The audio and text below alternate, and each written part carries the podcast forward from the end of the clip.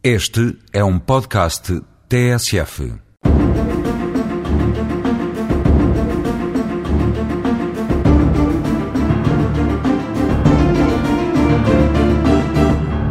Não há tribunais sem juízes, nem serão dignos desse nome se os juízes não forem independentes.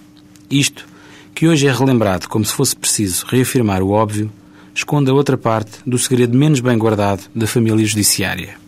É que também não há tribunais sem advogados, advogados livres, nem justiça que possa prescindir de um Ministério Público forte e atuante na defesa do interesse geral.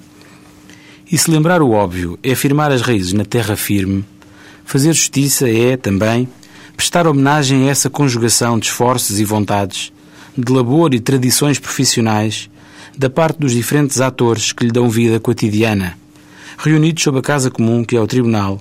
e que agem guiando cada gesto pelo roteiro ou mapa a que chamamos o processo. Os advogados, profissão livre que convive hoje com uma massificação que empurra muitos dos seus mais jovens e preparados representantes para as margens da economia do foro, são afinal os mais qualificados intérpretes do sentimento e dos anseios dos cidadãos, em face de um sistema de justiça que muitos não descodificam.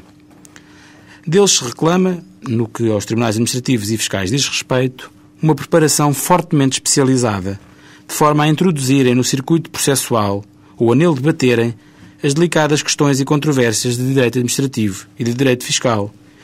que ao invés do que sucede nas mais tradicionais justiças civil e penal,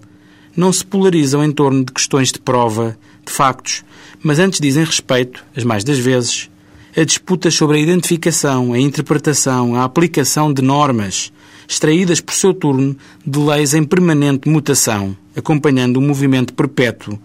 do evoluir social. Também dos procuradores, magistrados do Ministério Público,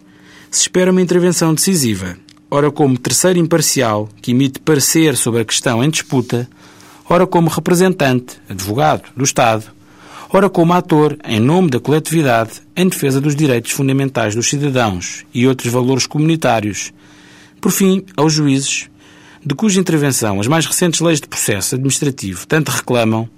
cabe a tarefa de pronunciar, no termo do debate aberto entre os demais intervenientes no processo, a última palavra. A busca do reequilibrar dos pratos da balança. Essa perene imagem da justiça e da busca, que não tem parança, desse lugar geométrico da decisão justa, o lugar da paz social.